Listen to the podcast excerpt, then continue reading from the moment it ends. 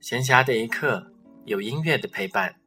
这里是荔枝 FM 四八一六八白谈的片刻，欢迎大家的收听。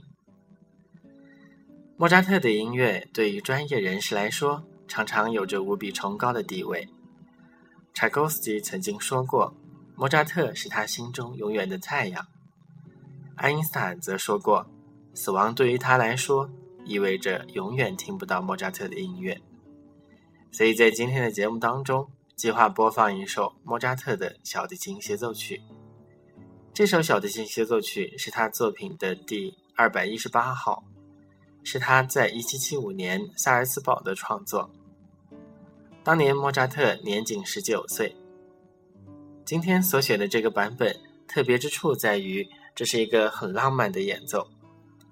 不过，若是在二十世纪的四五十年代，说某人的演奏很浪漫，并不一定是夸赞，很有可能是说这个人很迂腐，因为当时更加推崇的是冷静理智的风格。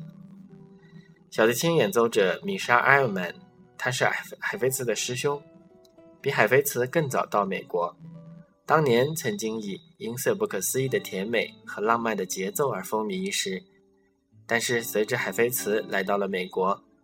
他所树立的这个艺术标准，就慢慢的被推翻了。